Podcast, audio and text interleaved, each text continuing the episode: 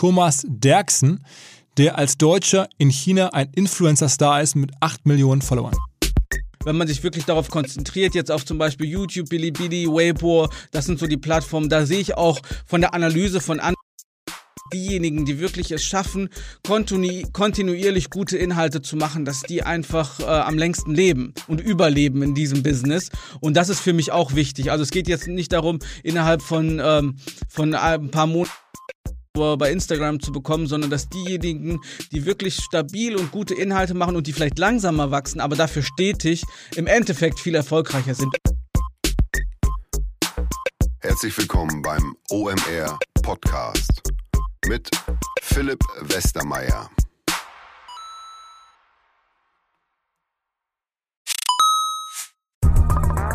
Weil die Kolleginnen und Kollegen von Instafo, also der Jobplattform für den Tech- und Sales-Bereich, von der ich hier schon häufiger berichtet habe, mittlerweile bei uns doch groß engagiert sind hier im Podcast. Ihr hört immer wieder hoffentlich von Instafo. Deswegen habe ich die Kollegen vor kurzem mal selber persönlich kennengelernt und war wirklich sehr angetan. Sie haben mir dazu erzählt, es gibt eine neue Finanzierungsrunde in die Firma. 10 Millionen werden investiert. Das ganze Thema wird also immer relevanter. Daher nochmal hier mit Nachdruck der Hinweis. Wer Menschen sucht im Bereich Tech und Sales, denkt an Instafo. Die haben da scheinbar wirklich eine neue magische Soße gefunden, wo sie über ihre Plattform ein automatisiertes Matchmaking zwischen Arbeitnehmer und Arbeitgeber ermöglichen und das ist im direkten Marktvergleich dreimal effektiver, was die Quote von Bewerbung zu Einstellung angeht. Hilft natürlich auch, dass sie bereits über 100.000 passende Talentprofile auf der Plattform haben und dass man sehr, sehr schnell ins Gespräch kommt. Innerhalb von 48 Stunden bewerben sich die ersten Talente bei den Arbeitgebern oder man kann sogar als Arbeitgeber einer vorselektierten Gruppe an Talenten aktiv eine Nachricht schicken oder sie zum Chatten einladen, um sich noch schneller kennenzulernen und zu prüfen, könnte das passen. Also nicht nur ich und die Geldgeber offensichtlich glauben an Instafo, sondern auch mittlerweile über 1800 Firmen, darunter O2, RTL, HelloFresh, MyPoster, viele, viele weitere.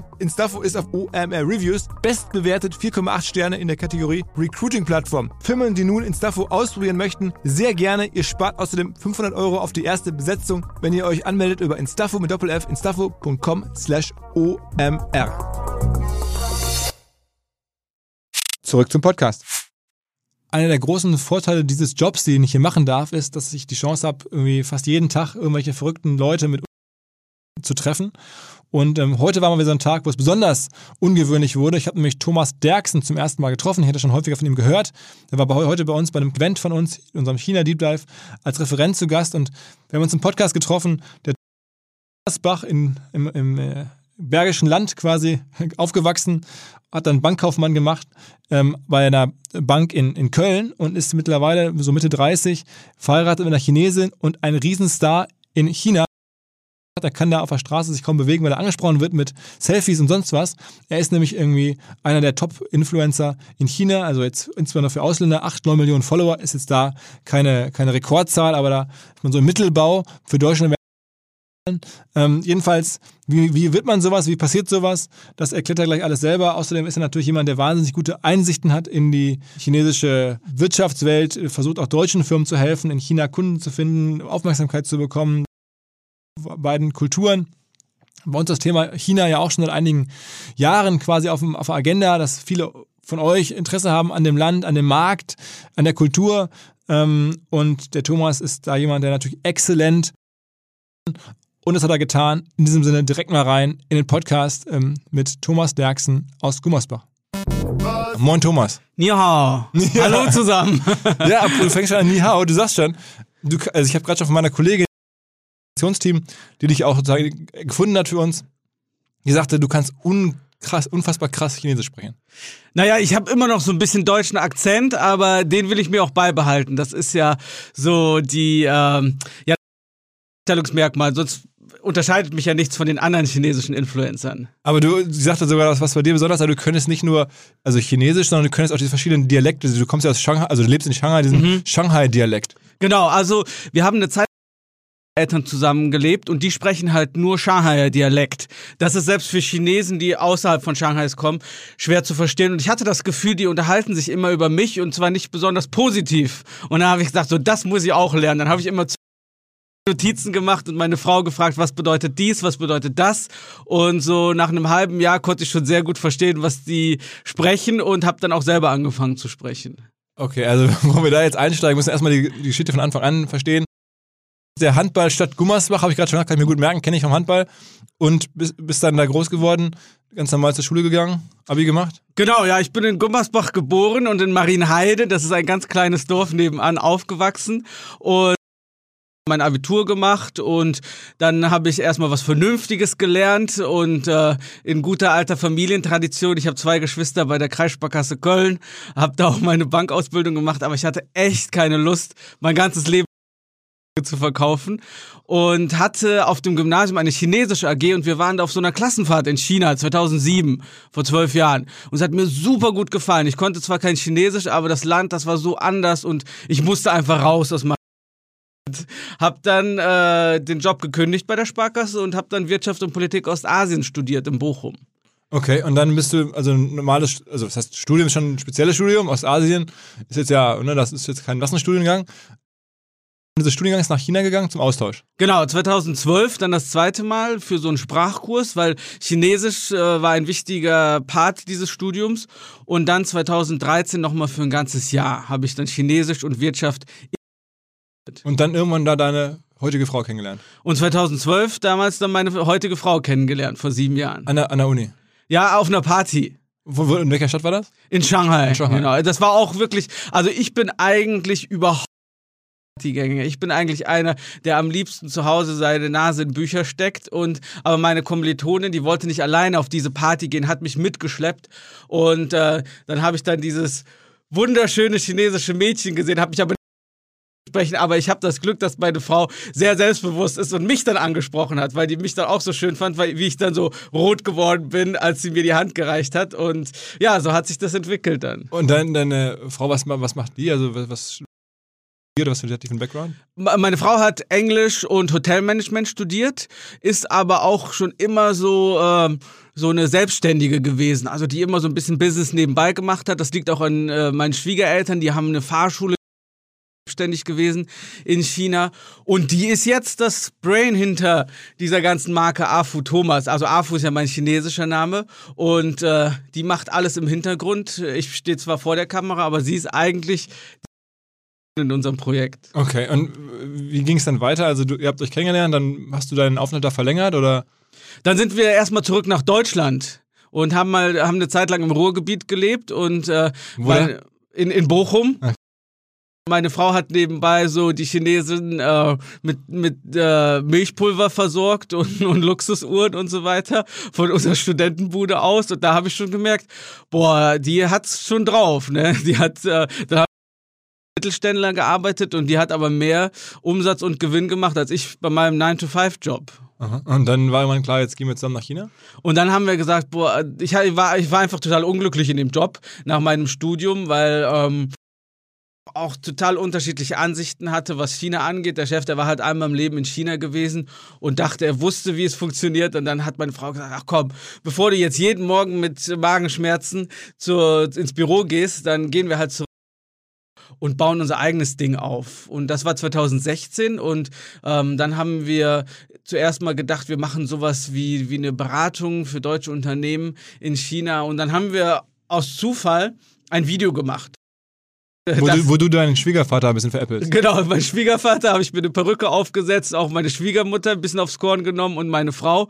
Und das fanden die Chinesen so witzig, dass das dann innerhalb eines Abends oder von 24 Stunden viral gegangen ist.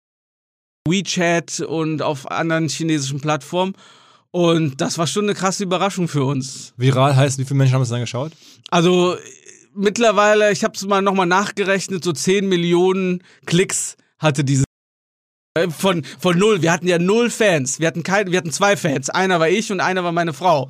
Und äh, dann aus dem Stand quasi so 10, Mini- 10 Millionen Views auf einem Video. Und sag nochmal, für alle, die es nicht gesehen haben, die meisten werden es nicht gesehen haben, was also ein bisschen Sp- Sprache nachgemacht oder Genau, äh, wir haben das, das hieß so, ähm, der erste Satz war, möchtest du eine Chinesin heiraten, dann pass aber gut auf, mein Lieber. Und dann kamen so die Standardsprüche, die man sich anhören muss von seinen Chinesen. So als ausländischer Schwiegersohn oder auch als chinesischer Schwiegersohn. Wie zum Beispiel, für Chinesen ist es total wichtig, eine Wohnung zu haben. Und dann wird wirklich so, beim ersten Treffen mit den Schwiegereltern wird alles abgefragt. Wie viel verdienst du im Monat? So, äh, hast du eine Wohnung und äh, wie ist es in Deutschland so, wann wollt ihr Kinder haben und da muss man quasi schon seine ganze Familienplanung vorbereitet haben. Und das haben wir halt so in so einer lustigen Art und Weise nochmal aufgearbeitet und das fanden die Chinesen, man denen so humorvoll den Spiegel mal vorhält. Aber eigentlich Comedy. Comedy, ja, das war, war so ein Sketch, ne? Aber bist du, hast du schon mal vorher Comedy gemacht in deinem Leben? Nee, nee. Also habe ich nicht, wie gesagt, ich bin Bankkaufmann eigentlich. Aber äh, ich glaube, meine Frau und ich das Gefühl und äh, ich war halt vorher schon mal bei einer Fernsehshow in China und habe da so ein bisschen so mh, gelernt, wie man sich auf Chinesisch ausdrückt und wie man Sachen so kurz und prägnant ähm, rüberbringt und äh, gemacht in, in diesem Video und in vielen weiteren Videos danach und den Leuten hat das super gefallen. Und äh, mittlerweile ist halt euer Job geworden, dass du mal, also seid ihr, ist es immer Comedy oder macht ihr auch andere Sachen? Nein, wir machen das jetzt seit dreieinhalb Jahren und äh, irgendwann hat so auf Knopfdruck lustig zu sein und dann nur noch Sketche zu machen. Und mittlerweile sind wir dazu übergegangen, mehr Vlogs zu machen. Was aber auf vielen verschiedenen Plattformen noch viel erfolg erfolgreicher ist, als die Videos, die wir vorher gemacht also haben. Also Vlogs heißt Tagebuch sozusagen. Ja.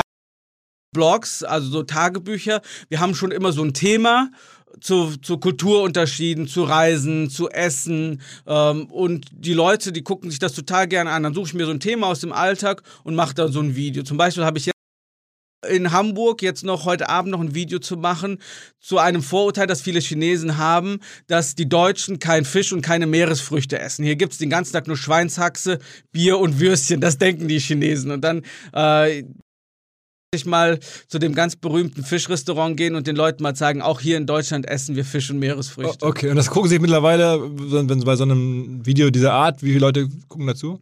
Also wir haben ja wahnsinnig viele verschiedene Plattformen. Äh, gibt es da in China. In Deutschland ist ja. 21 verschiedene Plattformen. Ja, genau, so Videoplattformen. Ne?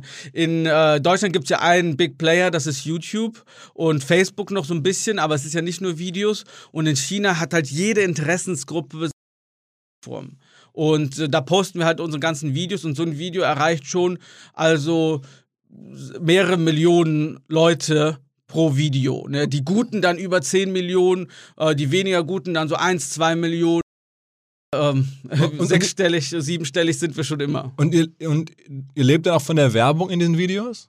Genau, also für Influencer in China und überhaupt gibt es ja zwei verschiedene Einnahmequellen. Einmal teilen die Plattformen Werbeeinnahmen wie zum Beispiel bei YouTube und Facebook sind wir auch sehr gut aufgestellt, also zu meinem Erstaunen, weil wir machen ja genau die gleichen Videos, chinesische Videos für Chinesen auf Chinesisch, mhm. aber die Chinesen, die jetzt in Europa zum Beispiel leben, in Australien, Neuseeland, da gibt es ja auch große chinesische Communities, die schauen sich die Videos sehr gerne halt auf YouTube oder Facebook an und nicht nur auf den chinesischen mhm. Plattformen. Und auf YouTube und Facebook haben wir mittlerweile auch mehr als eine halbe Million Follower, die sich die angucken.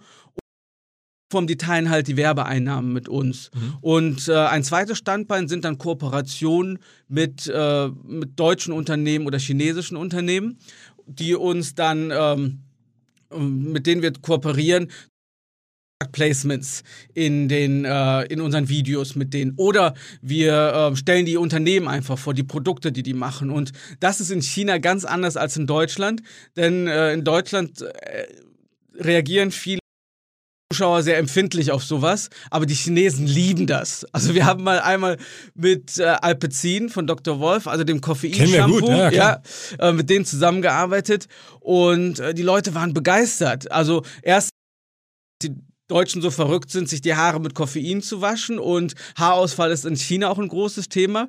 Und ähm, dann, dass wir, wir sind dann in, wirklich nach Bielefeld gefahren. Das ist eigentlich das langweiligste, der langweiligste Ort in ganz Deutschland. Und dann gegangen und haben denen gezeigt, wie deutsches Koffeinshampoo hergestellt wird. Und die Leute waren so begeistert, die haben mir gesagt, Afu, ruf mal bei Nivea an und frag mal, ob du nicht dahin gehen kannst. Oder die haben mir die Bestellnummern von T-Mall-Bestellung geschickt und sagt, schick das mal an Dr. Wolf und zeig dir mal, dass es sich gelohnt hat, mit dir zusammenzuarbeiten. Also in China ist es wirklich eine Win-Win-Win-Situation. Also es lohnt sich für das Unternehmen, es lohnt sich für mich als Creator die Zuschauer, weil die Chinesen sind so dankbar, dass sie mal etwas sehen können, äh, hinter die Kulissen von einem Produkt sehen können, das sie normalerweise nur im Supermarkt sehen. Aber hier sehen sie mal die Menschen, die dahinter stehen. Da hatten wir mit dem Geschäftsführer äh, ein Interview auch gemacht. Hier Der, der Herr Dürrenberg. Ja, genau. Äh, mit dem Herrn Dörrenberg und mit dem Herrn Hagut. Äh, mhm. Der Herr Dörrenberg war damals noch in Singapur äh, und der, der Geschäftsführer in Deutschland. Und dann haben wir äh, mit dem Produktionsleiter und dann sehen die wirklich, ähm, dann waren wir auch in der für Chinesen auch sehr wichtig. Also Essen ist immer sehr wichtig. Wie ist so die Unternehmenskultur? Da geht es gar nicht so ums Produkt an sich, sondern um die Menschen hinter dem Produkt und um die Unternehmenskultur. Mhm. Und äh, da waren die Leute total dankbar für so ein Video. Und worum was dann optimalerweise? Also jetzt äh, Tmall habe ich schon ein paar verschiedene rausgehört, ist so die wichtigste Sales-Plattform? Ja, äh, es ist äh, die Infrastruktur in China ist natürlich sehr, sehr wichtig. Also äh, Tmall und Taobao, das ist, äh, gehört ja zusammen wichtige Plattform. Dann gibt es noch Jingdong. Äh, das ist auch eine, eine äh, E-Commerce-Plattform und auch natürlich Retail ist auch wichtig. Also wie zum Beispiel bei Dr. Wolf, äh, Alpecin weiß ich, die gibt es auch in Watsons zum Beispiel, das ist so das chinesische man und äh, in den Supermärkten. Also so ein guter Mix ist schon wichtig. Aber ist das schwer? Also sag mal, muss man da viel tun, um auf diesen Plattformen verkaufen zu können? Ja, das ist schon, schon schwer, weil die Konkurrenz natürlich wahnsinnig groß ist. Aber ne? es kann jeder sich anmelden. Du musst jetzt nicht irgendwie oder irgendwas. Ich glaube nicht. Also da bin ich nicht der Experte für. Also da müsst ihr mal den äh, äh, Damien von, von Genuine German oder sowas einladen. Der kennt sich damit aus. Ich glaube, es ist nicht so einfach. Man braucht schon einen gewissen dass die einschätzen können, okay, man verkauft sich gut und natürlich ein ganz großes Budget, weil man äh, natürlich braucht man, äh, muss man SEO machen auf diesen Plattformen, also nicht jetzt bei, bei Google oder, oder bei Du oder so, sondern auf diesen Plattformen. Das Shampoo eingeben oder Schokolade oder Mineralwasser, dass sie dann auf dein Produkt stoßen. Lass mal ein bisschen über dich sprechen. Du sagst irgendwie, insgesamt folgen dir 9 Millionen Menschen. Das ist so in China ein mittelgroßer Influencer der größten. Also da gibt es wahrscheinlich noch Mesut Özil und keine Ahnung, Toni Kroos und so die Fußballer, die haben noch ein bisschen mehr, aber äh, ansonsten die allerwenigsten haben hier mehr als, also Deutschen haben mehr als 9 Millionen äh, Subscriber oder Follower.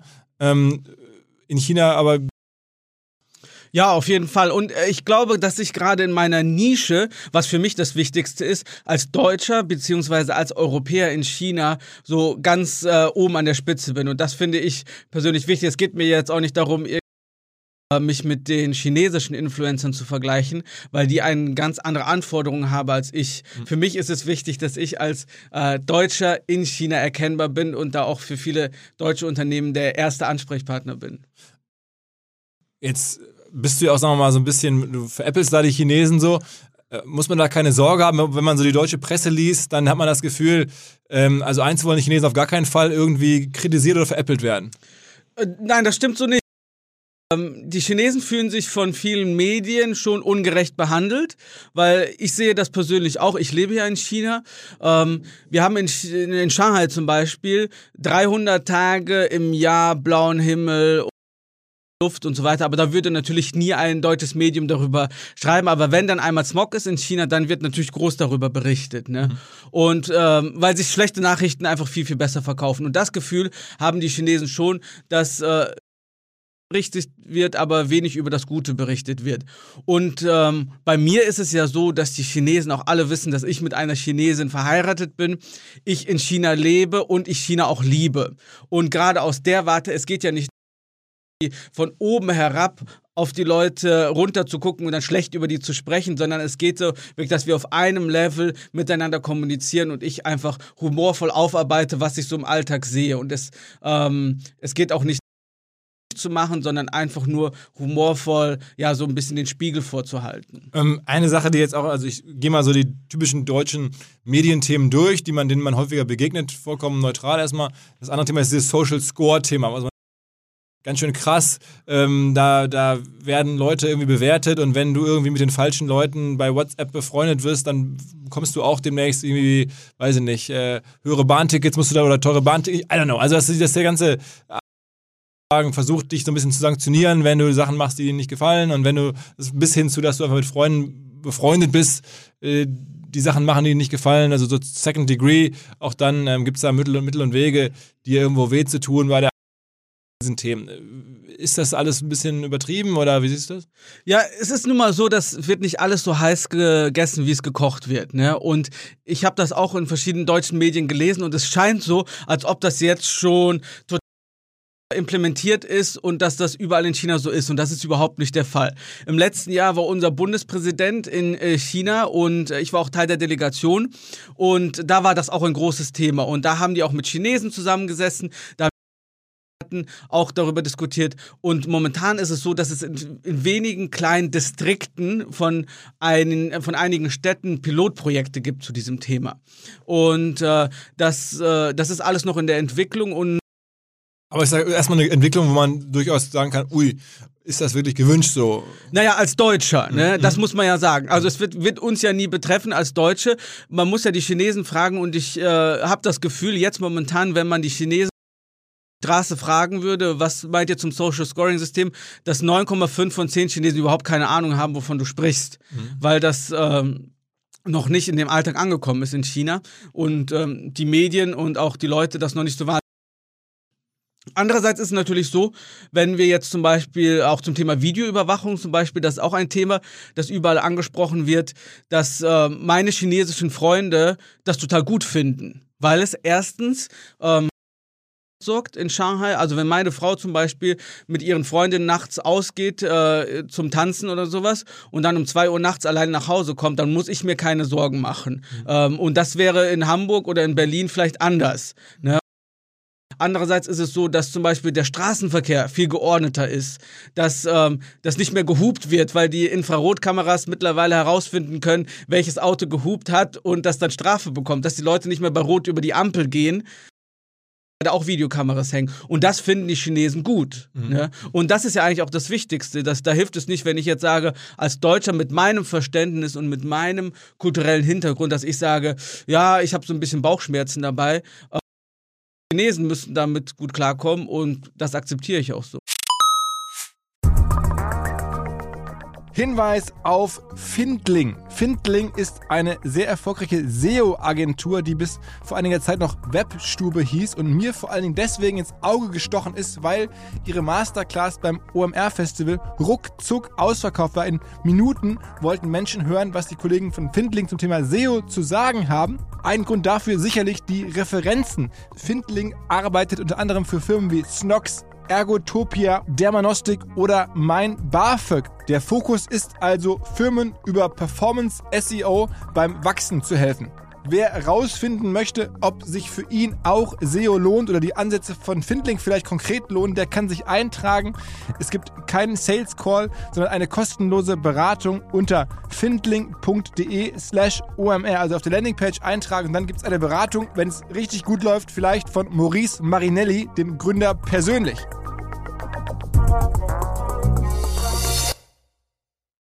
Zurück zum Podcast. Ich stelle mal eine letzte Frage dazu, weil ich bin großer Basketball-Fan ähm, und jetzt dürftest du schon wissen, was jetzt kommt. Äh, da gab es ja vor kurzem die Geschichte, dass da ein, ein von Houston, äh, der sich da äh, sozusagen geäußert hat zu politischen Thema mit Hongkong und so. Ähm, und dass daraufhin die Chinesen gesagt haben, okay, das finden wir scheiße, ähm, das äh, passt ja. so nicht. Und ähm, dann, dann zeigen wir halt die, die Spiele mit der im Fernsehen ähm, und, und dann wurde diese ganze äh, Promotion-Reise ein bisschen eingedampft und es gab dann eine riesen Diskussion und so als Basketball-Fan ist das ja. auf ESPN hoch und runter äh, gelaufen und jetzt hat der äh, Chef der Basketballliga gesagt, naja, also es wäre schon wichtig, dass jeder seine Meinung sagen darf, ähm, aber er würde sich dafür entschuldigen, dass da die Gefühle der Chinesen bei verletzt wurden. Ist das, wer hat da einen Fehler gemacht oder ist das irgendwie dumm gelaufen oder? Also ich sag mal so, in jedem Land gibt es die jetzt äh, sehr sensibel sind ne? und die auch, äh, sagen wir mal, nicht von der Meinungsfreiheit abgedeckt sind. Ich meine, wenn in Deutschland zum Beispiel jemand von der AfD sagt, dass die Nazizeit nur ein Fliegenschiss in der deutschen Geschichte war, dann haben wir zwar die Meinungsfreiheit, aber wir regen uns auf und wir äh, und da werden die auch von Twitter gesperrt oder die Tweets gelöscht und so weiter. Oder wenn man in, äh, in den USA zum Beispiel rassistische Sachen über Schwarze sagt, dann werden auch äh, Profile gesperrt und so weiter. Und so muss man sich das in China in China ist das so, dass wenn jemand sagt, äh, Hongkong ist nicht Teil von China oder Taiwan ist nicht Teil von China, dass die Leute sagen, ja, da will jemand unser Land auseinanderreißen. Das gehört zu China und das wird auch von fast allen Regierungen auf der ganzen ist Teil von uns und jetzt, jetzt äh, kommt irgendein äh, äh NBA-Manager und sagt, das ist nicht Teil von China und ich unterstütze die, dann fühlen die sich verletzt. Und das kann ich sehr gut nachvollziehen, weil für die Chinesen, das ist keine Frage,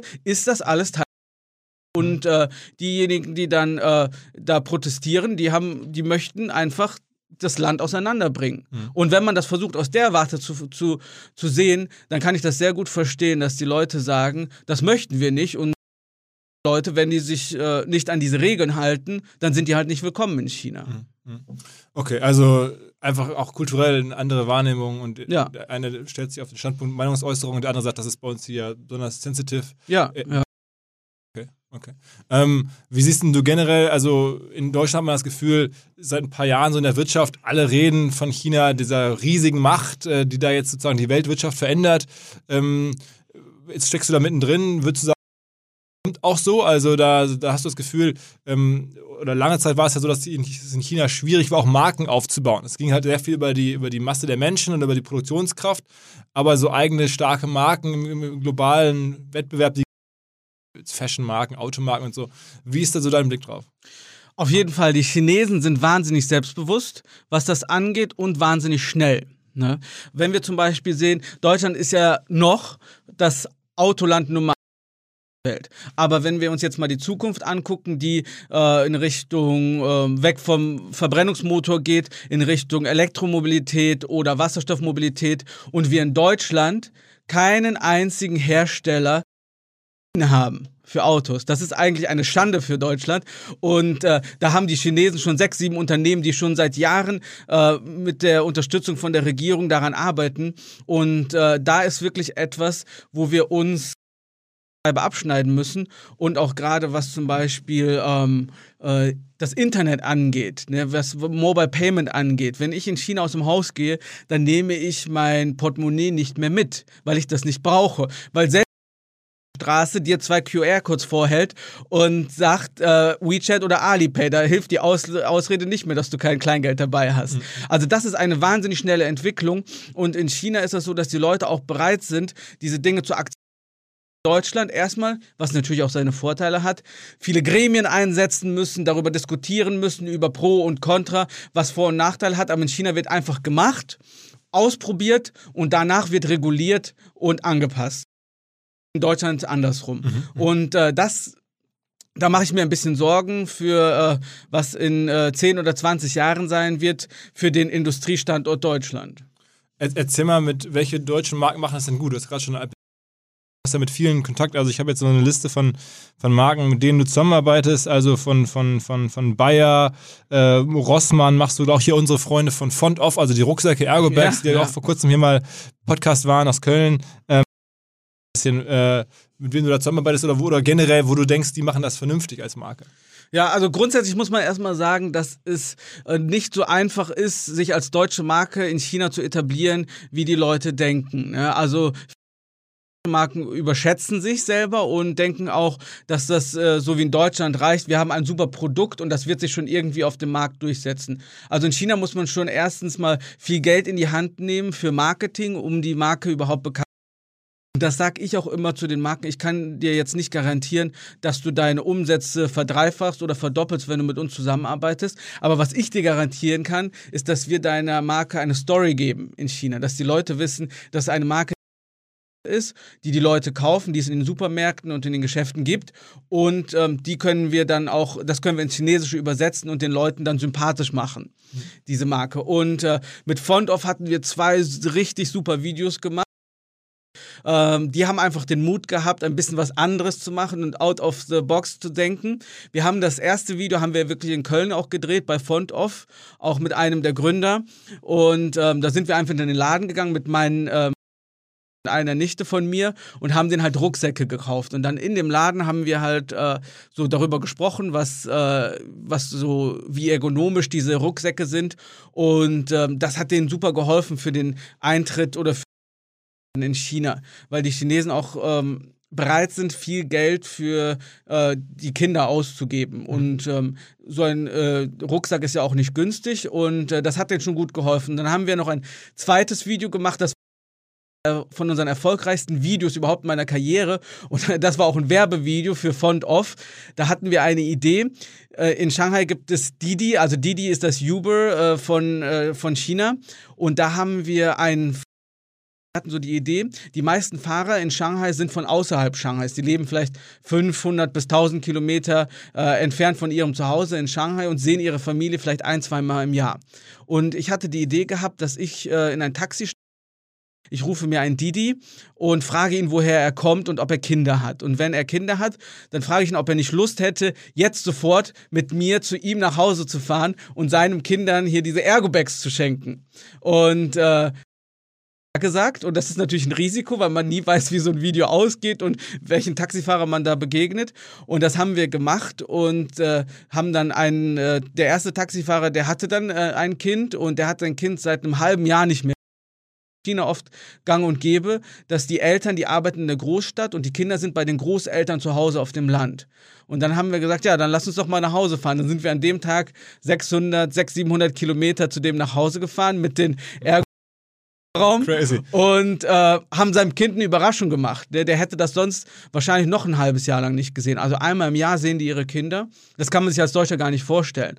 Und das war natürlich ein sehr emotionales Video und ähm, da allein auf äh, Bilibili äh, fast drei Millionen Aufrufe, also insgesamt 15 Millionen Aufrufe. Bilibili ist auch eine sehr große Videoplattform. Genau, das ist so eine, die sich eher so an die jüngere Zielgruppe, so ab 16 bis 25 richtet.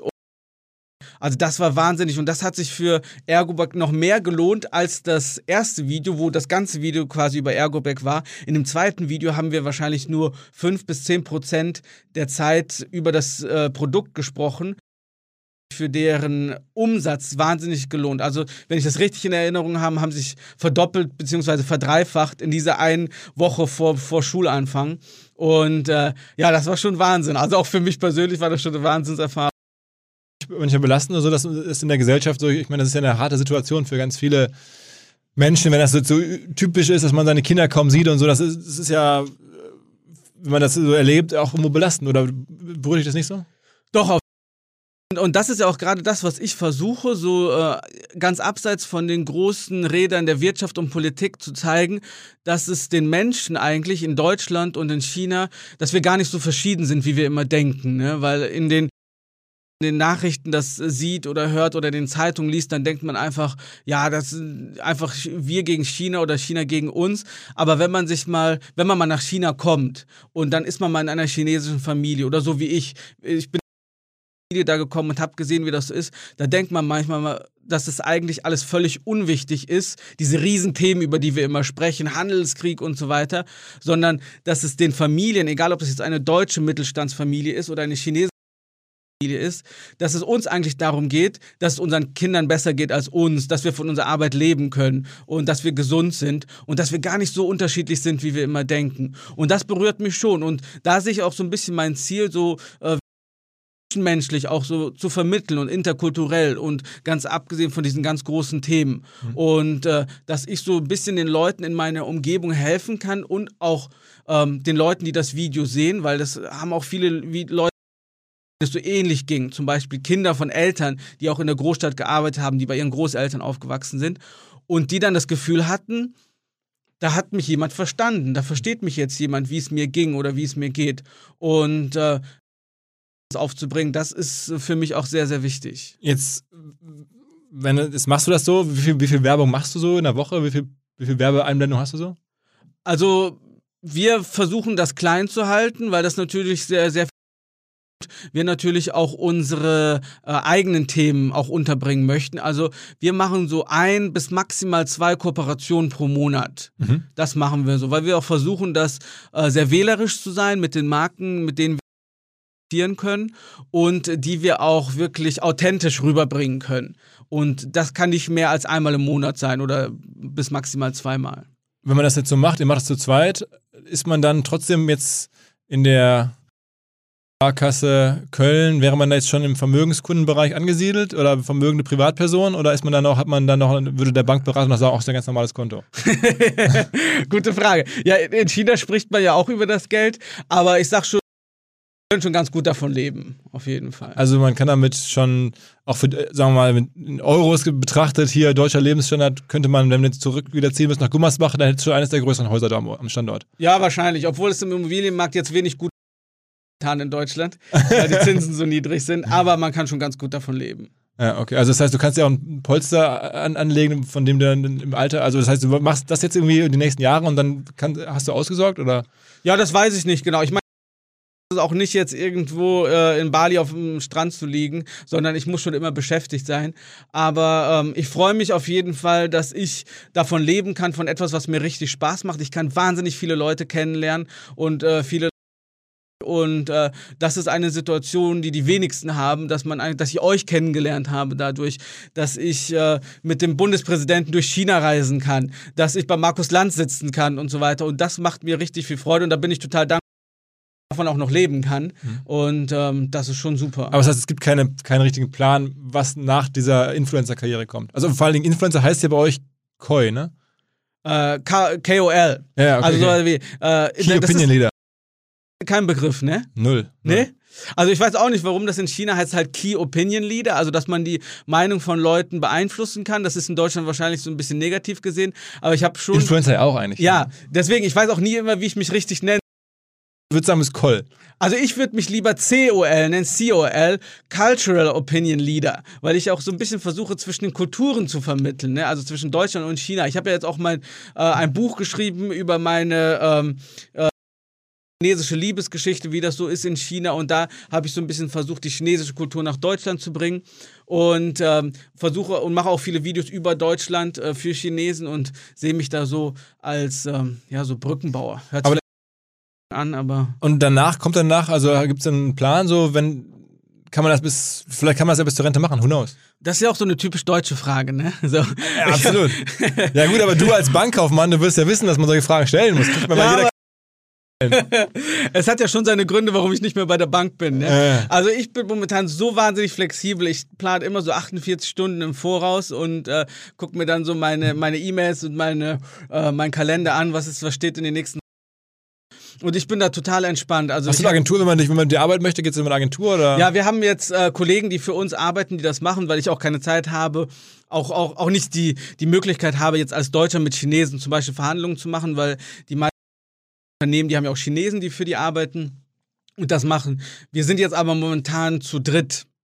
Meine Frau, ich und noch eine weitere Kollegin. Wir hatten auch mal ein größeres Team, aber haben gemerkt, dass je größer wir sind, desto weniger Videos produzieren wir. weil wir internen Querelen viel Zeit verbringen müssen und dann haben wir uns wieder verkleinert und äh, sind sehr glücklich damit, jetzt äh, mit einem kleinen Team das zu machen. Aber das heißt, erstmal Perspektive ist, das zu machen und dann mal gucken, was passiert. Ja, auf jeden Fall. Ich habe ja noch verschiedene andere Projekte, was ich mache. Veranstaltungen, so wie bei euch, oder ich habe ja noch, ich habe ja mein Buch geschrieben und dann Das ist exklusiv bei Rossmann rauskommt, das habe ich so richtig verstanden? Nein, nein, nein, nein, nein. Das ist beim Heine Verlag rausgekommen. Äh, Das gibt's in allen Buchhandlungen in ganz Deutschland. Aber wir haben mit Rossmann einen Deal gemacht. Ende Oktober mein Buch in allen äh, Ross, Rossmann-Läden mit Buchverkauf vorhanden ist. Warum, warum waren die da so heiß drauf? Weiß ich nicht. Nein, wir haben, wir haben denen gesagt, ähm, das, diese, das habe ich denen quasi aufgezogen. Äh, die wollten gerne ein Video mit uns machen und ich dachte, Mensch, das wäre doch mal ein super Deal, wenn wir das so machen können. Äh, auch für meine Buchverkäufe natürlich, ähm, wenn wir das Buch in den Rossmann bekommen würden. Und äh, ja, da haben wir hin und her diskutiert und das haben, sind wir am Ende übereingekommen. Für Rossmann dann für ein Video gemacht? Worum ging es da? Aber wir haben einmal einen Rossmann-Hall gemacht, dass ich fünf Minuten Zeit hatte, in einem leeren Rossmann einzukaufen. In Deutschland, so, oder In China? Deutschland, ja, in Hannover. Und äh, so viele Dinge wie möglich in meinen Einkaufswagen zu packen, die wir dann nachher denken. Also da haben wir schon, äh, damals, das haben wir schon abgedreht, das Video noch nicht gepostet, aber fast habe ich es geschafft, äh, einen vierstelligen Betrag an Rossmann-Produkten in meinen Einkaufswagen zu packen, die wir dann an unsere Fans verschenken. O- Okay, okay. Offensichtlich dann in China aktiv. Genau, ja, Rossmann ist genauso wie DM und äh, Aldi jetzt auch äh, in China aktiv, halt nur online jetzt, also keine Retail-Stores und ähm, ja, versuchen da auch bekannter zu werden und wie gesagt, jeder in Deutschland DM und Rossmann kennt, dass das in China automatisch auch so ist. Also man muss schon viel äh, äh, Geld äh, und auch äh, viel, viele Ideen haben und Geld in die Hand nehmen, um bekannter zu werden in China. Wenn du in Shanghai ist das dann so Selfie-Alarm? Oh, da kommt der AFU und auf geht's und so? ja, das ist schon so, das ist schon so. Also gerade in Shanghai, äh, deswegen habe ich mir ein Büro gesucht, das nur 10 Minuten Fußweg ist von unserem, von unserer Wohnung, weil das auch äh, ist, aber die Leute sind ja alle sehr nett. Ich bin ja auch sehr nett in meinen Videos immer. Ich versuche ja niemanden auf den Schlips zu treten oder ich spreche auch nicht schlecht über andere Leute, weil ich einfach keine Lust darauf habe. Und ähm, das ist schon so, dass viele Menschen auch ähm, auf der gerade auch hier in Deutschland viele Chinesen äh, uns auch kennen. Echt? Und dann auch Selfies haben wollen und so? Ja, ja, ja. Okay. das ist ja der Wahnsinn. Das ist der Wahnsinn, ja. Hätte ich mir auch nicht gedacht, damals, da, als ich in der Sparkasse saß äh, und Sparbücher eröffnet habe. Das aber das dann nochmal zurück zu der Frage, was plane ich für die nächsten äh, Jahre oder danach? Ich plane einfach nichts, weil wenn du mich vor fünf Jahren gefragt hättest, was mein Plan wäre für, für fünf Jahre danach, also für heute, da hätte ich nie gedacht, dass ich einmal hier sitze meine Influencer-Karriere in China spreche. Äh. Und von daher ist das immer schön, so einen offenen Open Mind zu behalten und dann auch diese Chancen und Gelegenheiten zu ergreifen, die auf dem Weg liegen spannende neue Anlagemöglichkeit, von der ich vorher so noch nicht gehört hatte. Und zwar unser Partner Liquid, eine der führenden deutschen Vermögensverwaltungen. Fünfmal in Folge zu Deutschlands Top-Vermögensverwalter gewählt worden. Moderne Vermögensverwaltung auf Family Office Niveau heißt es, aber sie bieten das halt auch jetzt immer mehr der Breite an. Also man muss nicht unbedingt sehr reich sein, um in die Sachen investieren zu können, die erfahrungsgemäß wirklich Spaß machen. Dazu zählt unter anderem auch Private Equity, eine Anlageklasse, die in den letzten 20 Jahren, in 16 Jahren, den Aktienmarkt global outperformed hat. Also Private Equity sehr lukrativ für die, die damit investieren können, aber kann halt nicht jeder. Bis eben jetzt, wo Liquid es möglich macht, sogar, und das ist das Neue, mit einem Sparplan, wie man das von klassischen Börsenanlagen kennt, mitzumischen. Also neues Produkt, das heißt Liquid Private Equity Next. Und da kann man, wenn man sich auf 10.000 Euro festlegt und jeden Monat etwas bereit ist zu sparen, einsteigen und dann von den Renditen von Private Equity mit profitieren. Wer darüber mehr wissen möchte, natürlich alle Infos wie immer in den Show Notes oder unter liquid.de slash omr. Also liquid.de slash omr. Da könnt ihr rausfinden, ob das für euch passt und ihr bekommt mit dem Code OMR 2024 OMR 2024 bis Ende Juni diesen Jahres 200 Euro Willkommensbonus und eure Zeichnungsgebühr in Höhe von 1% des Gesamtinvestments entfällt. Zurück zum Podcast. Wächst du denn noch weiter als Influencer? Oder sagen wir mal, viele deutsche Influencer sind auch, sagen wir mal, sehr früh zum sehr guten Timing auf einer Plattform angefangen ähm, und sind dann mit der Plattform gewachsen. Und heutzutage ist es ja zum Teil auch einfach schwieriger, äh, Reichweiten aufzubauen.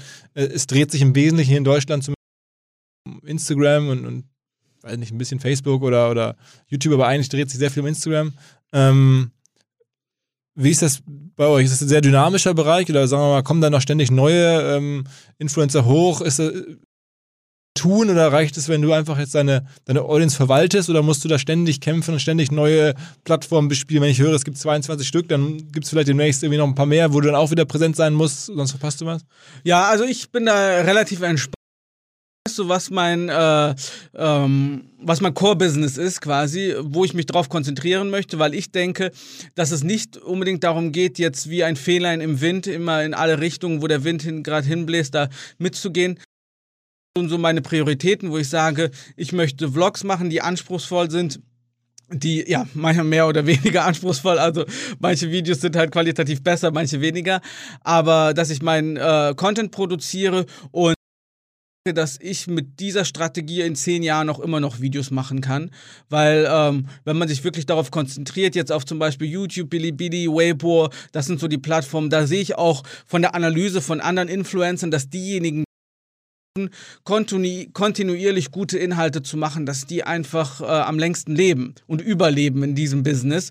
Und das ist für mich auch wichtig. Also es geht jetzt nicht darum, innerhalb von, ähm, von ein paar Monaten eine Million Follower bei Instagram dass diejenigen, die wirklich stabil und gute Inhalte machen und die vielleicht langsamer wachsen, aber dafür stetig, im Endeffekt viel erfolgreicher sind. Und das ist so ein bisschen auch so meine Bankkaufmann, äh, mein Bankkaufmann-Hintergrund, dass ich weiß, zum Beispiel, wenn man äh, investiert und das schafft, das durchzuhalten über zehn Jahre, dass man fast immer mit gutem Gewinn daraus geht. Mhm. Ähm, jetzt wir ein paar Stichworte zu auch typischen chinesischen Plattformthemen. Ich höre mal, Messaging ist, ist mega heiß und mega groß Spielt das für dich eine Rolle? Ja, auf jeden Fall. Wir haben ja WeChat als wichtigste Messaging-Plattform und da sagen ja Leute, das ist das chinesische WhatsApp. Das ist aber ein sehr, sehr, sehr hinkender Vergleich. Also, ähm, also der Vergleich müsste schon fast also bei WeChat, das kann einfach so viel mehr als äh, WhatsApp. Da gab es von Anfang an gab es da Telefonie und Videotelefonie. Das war ja bei WhatsApp erst im Nachhinein. Dann von Anfang an gab es Zahl Zahlungsdienstleistungen, die von ähm, gefühlt, ich habe keine, keine genauen Zahlen, aber gefühlt von 99 Prozent aller Händler und Kunden genutzt werden. Dann kann man darüber Spiele spielen. Da gibt es äh, Nachrichten, da gibt es, ähm, das ist eine Dating-Plattform. Äh, da gibt es diese WeChat Moments, das so etwas wie ist wie Twitter und Facebook. Und das ist wahnsinnig wichtig und das ist wirklich ein, ein Ökosystem, in sich und da gibt es so viele, wahnsinnig viele Funktionen, das kann man sich als Deutscher gar nicht auch einfach gestaltet. Das ist ja auch wichtig. Aber musst du, machst du da viel? Also folgen, kann, da, folgen der Leute oder so? Ja, genau. Da gibt es sowas, äh, so Official Accounts und ähm, da folgen uns auch ein paar hunderttausend Leute auf diese. Da wird das halt so als Nachricht gepostet. Ähm, das ist auch eine von den 21 Plattformen, von denen ich gesprochen habe. Okay. Und das andere ist sozusagen Livestreaming. Das höre ich auch mal, ist so ein riesiges chinesisches Phänomen. Ja, das, obwohl, das ist jetzt gerade in Deutschland angekommen, aber das ist in China schon fast wie habe ich das Gefühl. Also das ist so eine von den Sachen, die vor zwei, drei Jahren mal wahnsinnig hot waren, wo alle dann hinterhergelaufen sind und gesagt, wir machen jetzt nur noch Livestreaming und das hat sich dann so langsam wieder abgeflacht und ich habe gesagt, das, das habe ich gemacht, so ein bisschen Livestreaming, aber ich habe das Gefühl, dass das mittlerweile nicht mehr so wahnsinnig beliebt ist, wie es äh, früher mal war. Und äh, das hat sich auch gezeigt, dass das für mich der richtige Weg war, mich doch immer noch auf meine Videos zu konzentrieren und die so nebenbei zu machen. Wenn du jetzt so 22 Plattformen im Vergleich hast, dann von der Funktionalität her, von der ganzen Machart, ähm, welche würdest du sagen, ist einfach mal richtig cool gemacht? Welche ist sozusagen, wenn man das will, deine Lieblingsplattform, weil auch die, weiß ich nicht, die ist oder, oder ähm, weil die vielleicht die Reichweite sehr qualitativ ist oder was, was gefällt dir besonders gut? Also ich persönlich mag äh, Bilibili sehr, sehr gerne, weil die haben eine ganz witzige Funktion, die es in Deutschland nicht gibt und die wir leider bei diesem Podcast auch nicht zeigen. Das ist, äh, das ist so, dass die Kommentare auf dem Video gezeigt werden. Also das sind so quasi so Bullet-Kommentare, die über das Video laufen. Von Leuten, die das drunter Die das geschrieben haben. Und mhm. dann, was kann man da sehen? Da kann, wenn man bei sieht, dann ist das ein Kommentar zu dem ganzen Video. Da kann man vielleicht noch die Zeit zuschreiben, also bei, bei 501, äh, das fand ich total witzig, aber bei Bilibili, da erscheint dieser Kommentar wirklich bei 5, bei Minute 501 dann und läuft dann so über den Bildschirm. Und das ist eine total witzige, total ungewohnt für Deutsche erstmal. Aber wenn man sich daran gewohnt hat, dann findet man ähm, YouTube einfach langweilig, wenn man diese Bullet-Kommentare nicht hat auf dem Video. Sachen bei, bei YouTube oder Instagram hochladen willst, dann aus China heraus, dann geht es aber nur mit VPN. Genau, ja, aber das funktioniert sehr gut. Und äh, es gibt aber auch zum Beispiel äh, Internet von äh, Unternehmen, Telekommunikationsunternehmen, die das auch anbieten, dass man dann quasi mit einem integrierten VPN das macht. Das ist halt aber sehr teuer. Okay. Genau. Also es gibt schon Möglichkeiten, äh, das zu machen, ja. Gibt es Plattformen in China, wo du denkst, selbst ich jetzt nicht als, als jemand, der da lebt, wo das, das ist wirklich eine ungewöhnliche Situation, dass das Ding funktioniert oder dass das Ding relevant ist und ich check überhaupt nicht, was das soll? Naja, äh, manchmal unterschätzt man Dinge zum Beispiel, wie Douyin zum Beispiel. Douyin, das kennt TikTok. Ja. Ne? Also TikTok ist ja eigentlich eine chinesische Erfindung. Ne? Und äh, da hätte ich nie gedacht, dass es einmal so wahnsinnig bekannt sein wird. Und äh, als es dann in China angefangen hat, dachte ich ja, okay, das passt so für chinesische äh, Eigenschaften mal im Ausland so wahnsinnig äh, so wahnsinnig bekannt sein wird und dass das auch wirklich auch zum Meme wird und dass die Leute sich bei YouTube auch darüber unterhalten. Das war schon krass, das hätte ich unterschätzt. Bist du bei TikTok auch äh, aktiv? Eine Zeit lang bei Douyin auch äh, Videos gemacht, aber die sind halt sehr kurz immer und ähm, da haben wir extra Inhalte dafür gemacht, aber das schaffe ich mittlerweile zeitlich nicht mehr. Mhm. Aber bei Douyin, also dem chinesischen Ableger, haben wir auch 4 Millionen Follower, glaube ich. Was ist denn die größte von allen Plattformen, der sozialen Plattformen zumindest? Uh, das ist Weibo. Also Weibo ist auch die älteste, die ist mittlerweile schon über 20 Jahre alt und ähm, das ist so ein Mix zwischen Facebook Twitter, wo man die dann angefangen haben mit Texten, dann Fotos dazu gekommen sind und Videos und da da sind waren wir auch am Anfang äh, haben wir am Anfang auch damit angefangen und die anderen Plattformen sind dann so sukzessive und äh, das ist schon eine große und auch sehr wichtige, auch gerade für äh, Werbepartner sehr wichtige Plattform. Kannst du eigentlich irgendwie, weil wir gerade sagten, YouTube und, und so sind jetzt nicht einfach so erreichbar, aber ähm, ist jetzt, jetzt Spiegel Online, New York Times, was man lesen, ist das alles problemlos erreichbar? Also ich lese generell keine Nachrichten, weil das einfach, äh, ich habe mir das so abgewöhnt. Also ich gucke einmal in die Woche, in der Woche rein, weil ich das Gefühl habe, gerade in China, es passiert einfach nichts in der Welt, was so wahnsinnig relevant wenn man ständig dann äh, in Deutschland auf Spiegel Online hängt, dann denkt man, man hat so viel gelesen, aber im Endeffekt ist alles, äh, ist nur wenig davon wirklich relevant. Und äh, die wirklich relevanten Dinge, die bekommt man überall mit.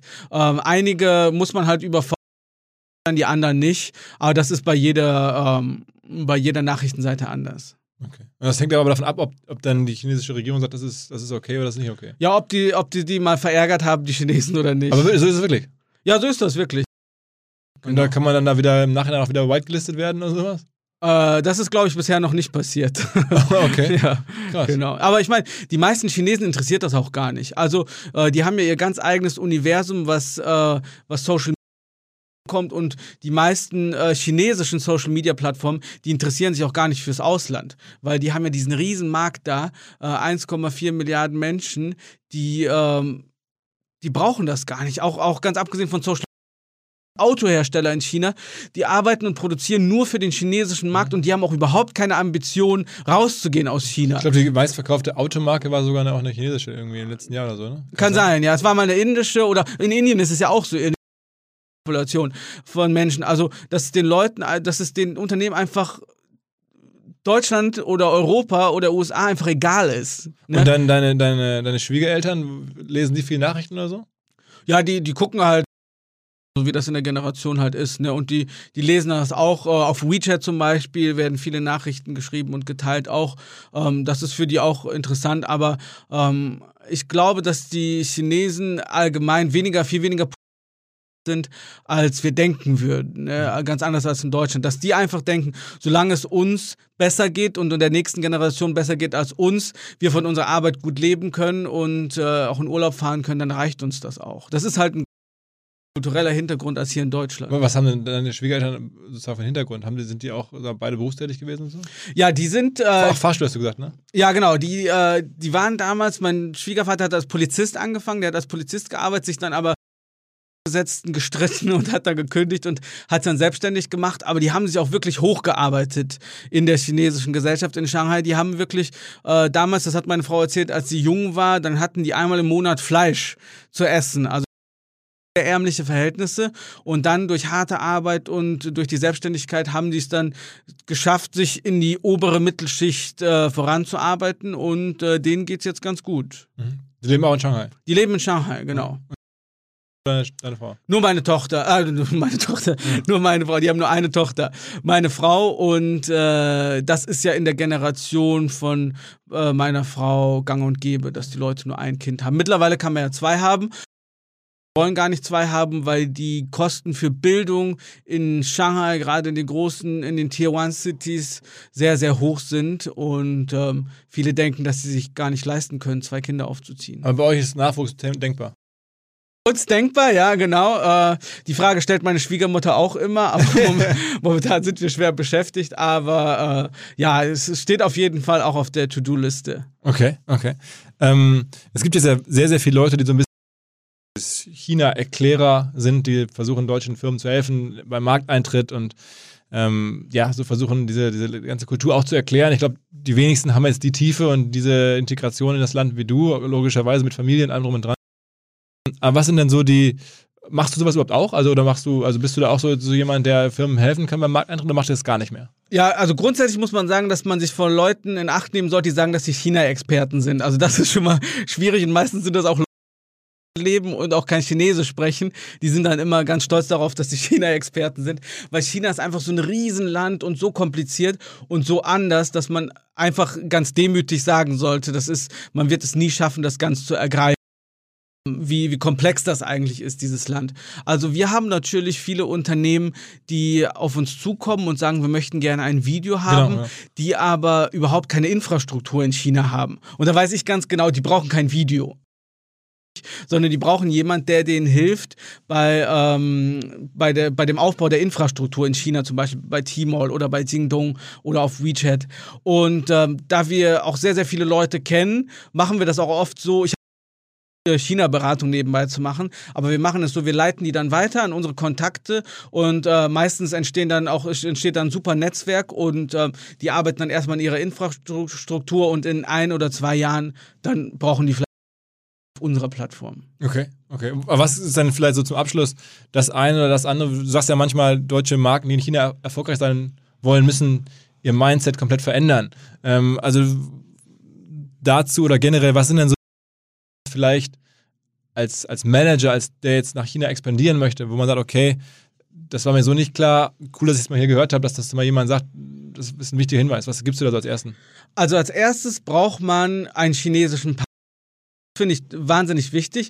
Oder zumindest ist das ein äh, Chinese, der mal eine lange Zeit in Deutschland gelebt hat und auch gut Deutsch sprechen kann. Oder umgekehrt ein ähm, Deutscher, der gut Chinesisch kann und auch ein chinesisches Team hat.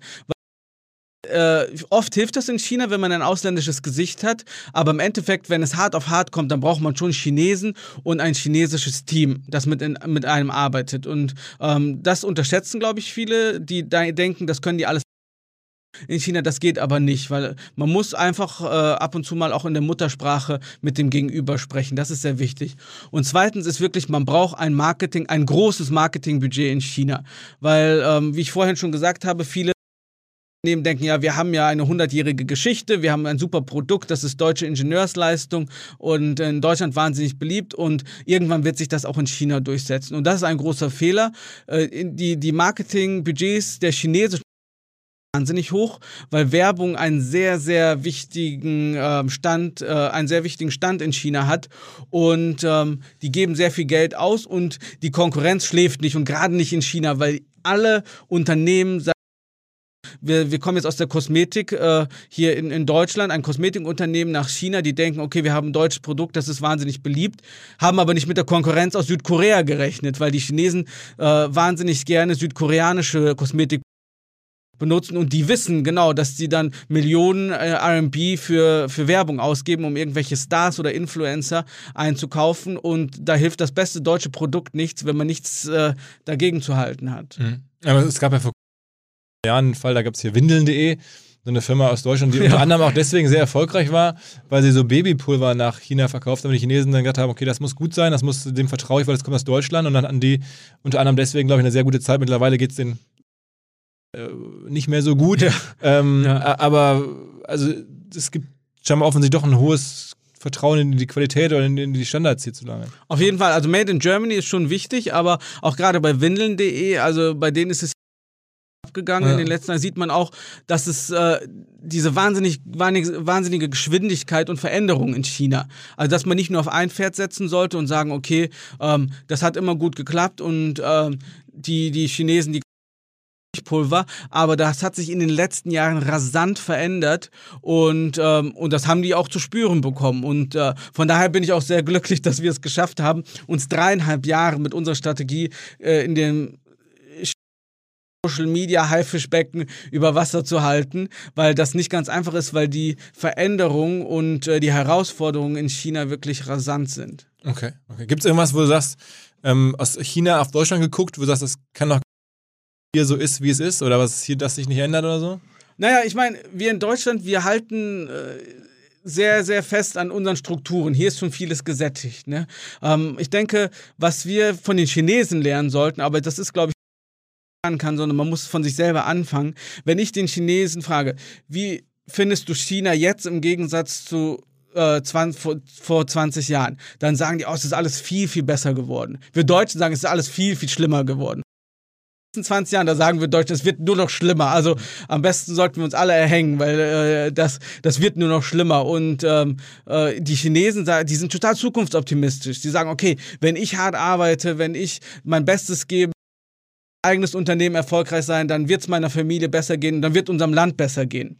Und das ist etwas, was wir wirklich lernen müssen von den Chinesen, diesen, dieser Zukunftsoptimismus und gerade, äh, du bist ja schon doch eher hier so hier in der Start-up Deutschland, aber ich habe das Gefühl, dass es in China ein viel, viel besserer Nährboden ist, dass die Leute einfach viel mehr bereit sind, Risiken einzugehen, weil das kommt vielleicht auch von dem gesellschaftlichen Druck, dass man Geld verdienen muss, um seinen Lebensstandard zu halten, weil zu vielen Annahmen von Deutschen ist das Leben in China auch sehr teuer.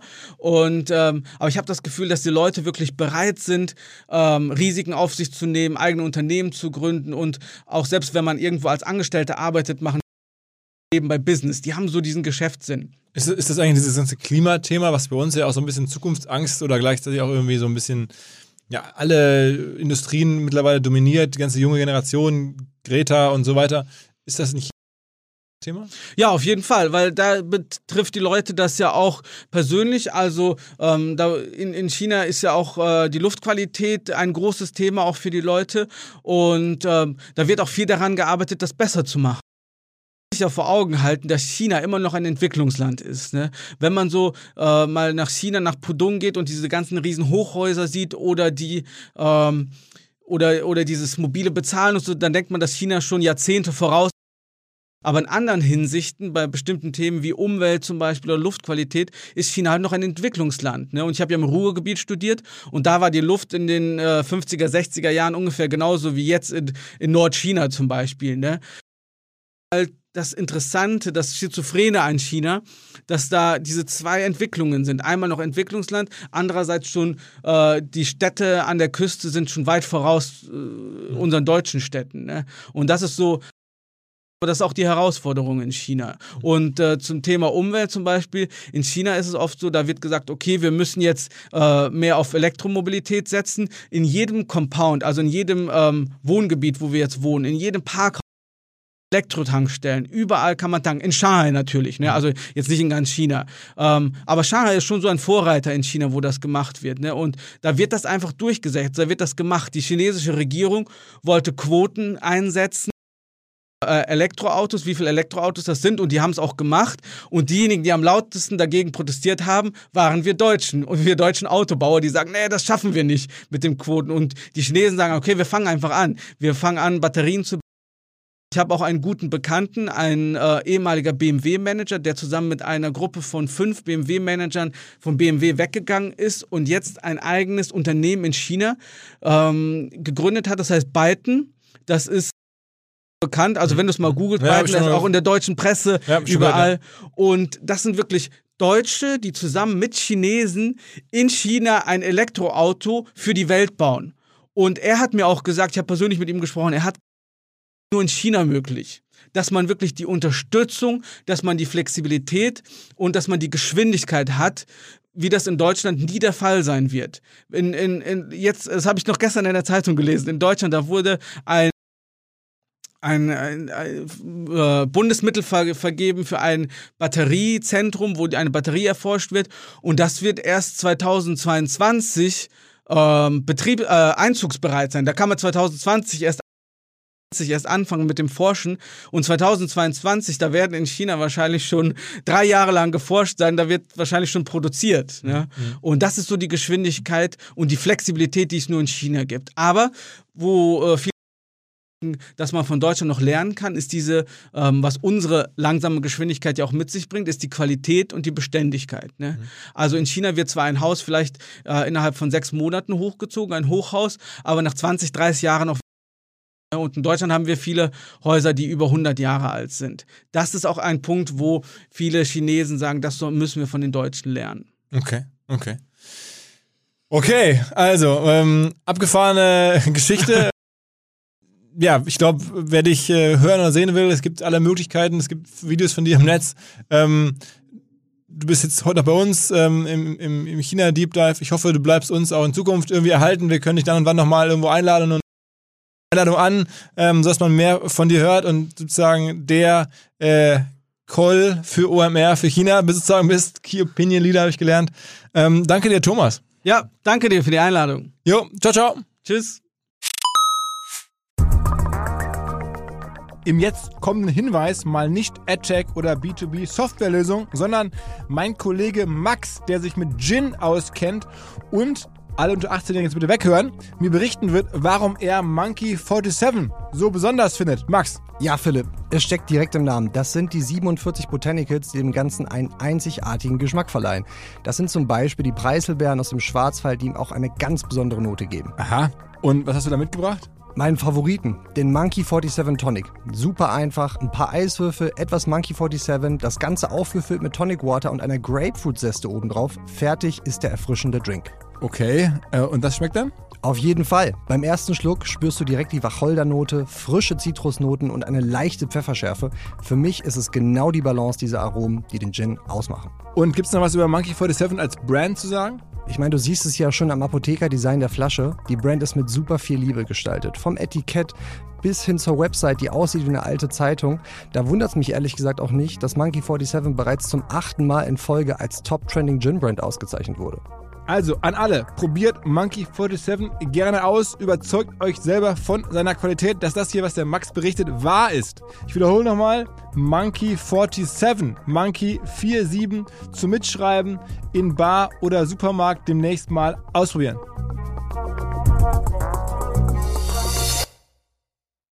Zurück zum Podcast.